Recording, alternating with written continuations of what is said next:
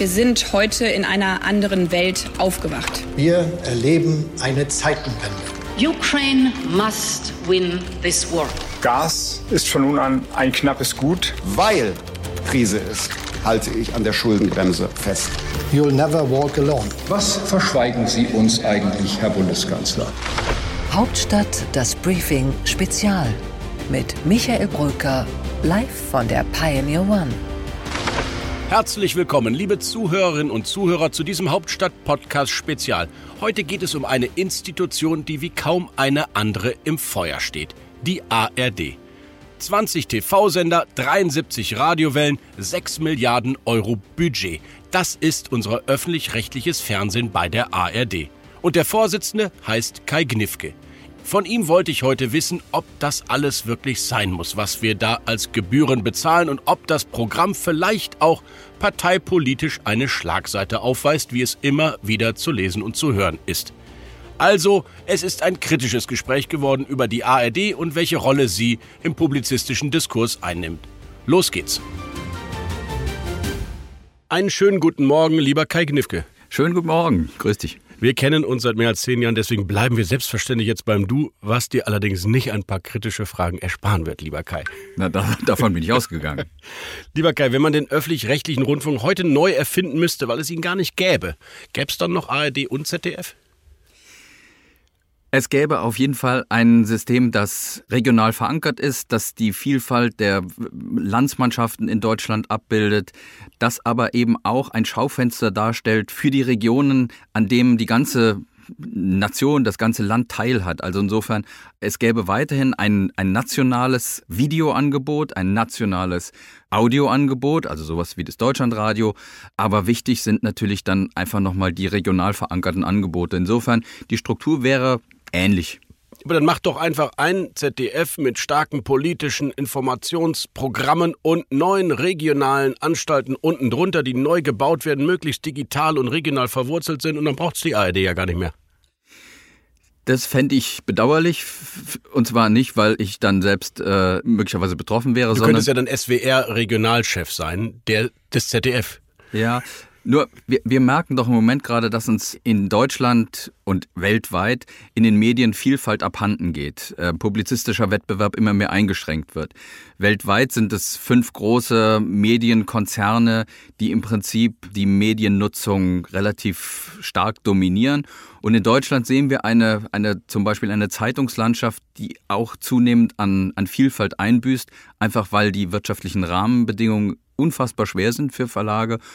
Und deshalb jetzt auch noch bei, bei den Rundfunkanstalten auch künstlich Vielfalt einzuschränken, indem man sagt, jetzt kommt ARD oder ZDF weg, das hielt ich für, für wirklich einen schweren Fehler tatsächlich, und zwar aus gesellschaftspolitischen Gründen, weil wir brauchen demokratischen Kurs, Diskurs und dazu gehört publizistischer Wettbewerb.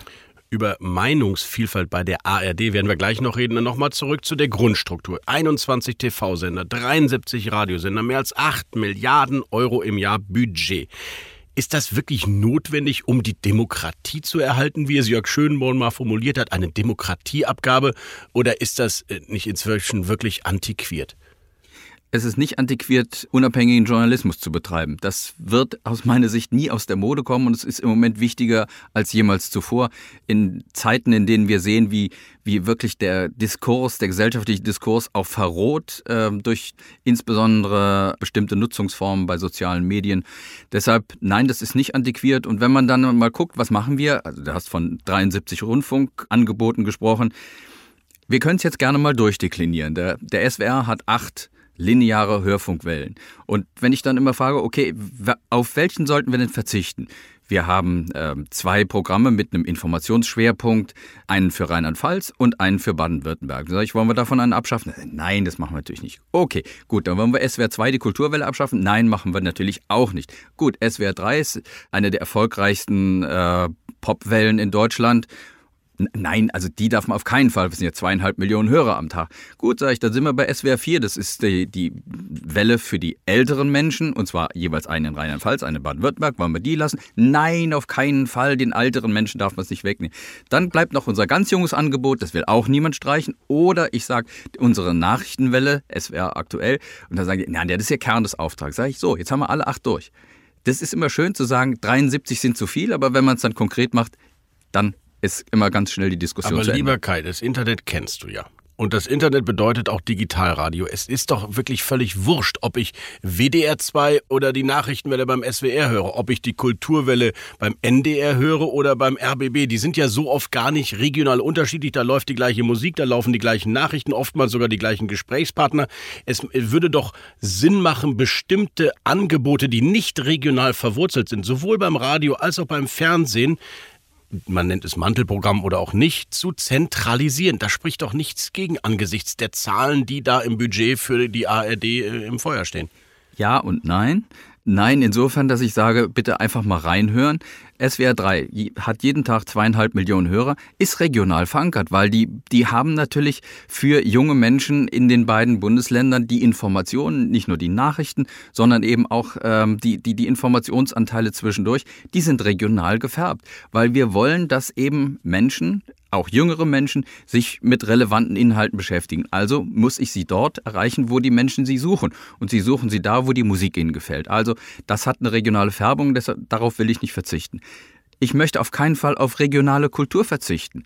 Ich finde, es ist genau eben die Vielfalt, die wir abbilden, dass eine Konzertaufführung äh, des SWR-Sinfonieorchesters sich möglicherweise unterscheidet von einer Inszenierung des NDR Elbphilharmonieorchesters.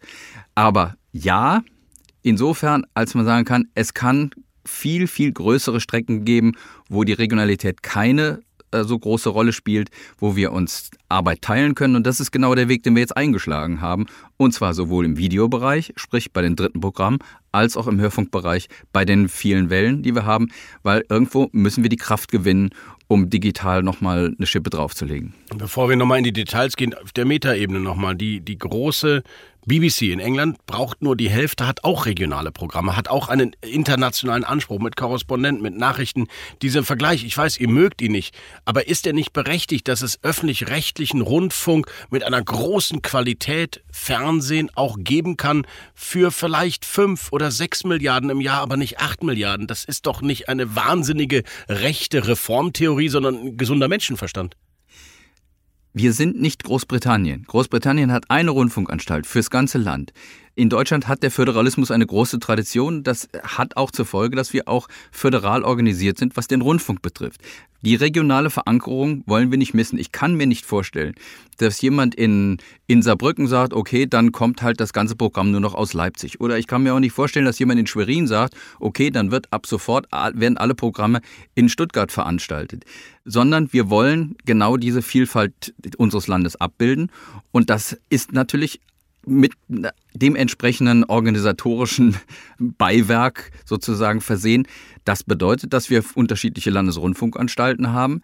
Das macht die Dinge vielleicht nicht immer einfach, aber es ist der Garant von Unabhängigkeit und vor allen Dingen von regionaler Verankerung. Warum ist das ein Garant von Unabhängigkeit? Wenn wir sieben hätten, ist dann die Demokratie in Gefahr oder warum? Nein, also ich kann es aus eigener Erfahrung sagen. Ich war ja 16 Jahre lang Chef der Tagesschau und da gab es nicht den einen, der mir sagen konnte, ach, heute Abend hätten wir mal gern das im Programm oder sieh mal zu, dass das nicht ins Programm kommt, sondern da gab es neun Intendantinnen und Intendanten, die für dieses Programm am Ende verantwortlich waren. Und da gibt es einen Mechanismus des Checks and Balances. Wenn dann einer möglicherweise versucht hätte, übergriffig zu werden, hätte man acht andere alarmieren können. Und das ist ein, äh, ein, ein Garant von Unabhängigkeit, den ich nicht missen möchte. Bis hierhin und nicht weiter, liebe Zuhörerinnen und Zuhörer. Doch wenn Sie Pionier werden, also Mitglied unserer wunderbaren journalistischen Familie werden, join.thepioneer.de ist die Website Ihres Vertrauens, dann können Sie diesen Podcast zu Ende hören und Sie erfahren, wo Kai Gnifke wirklich noch den ein oder anderen Reformvorschlag hat und was er eigentlich zu seinem eigenen Gehalt denkt, das übrigens über dem des Bundeskanzlers liegt. Also Pionier werden, reinhören und bis zum Ende diesen Podcast hören. Ich freue mich, wenn Sie dabei sind. Ihr Michael Bröker. Hauptstadt Das Briefing Spezial mit Michael Bröker live von der Pioneer One.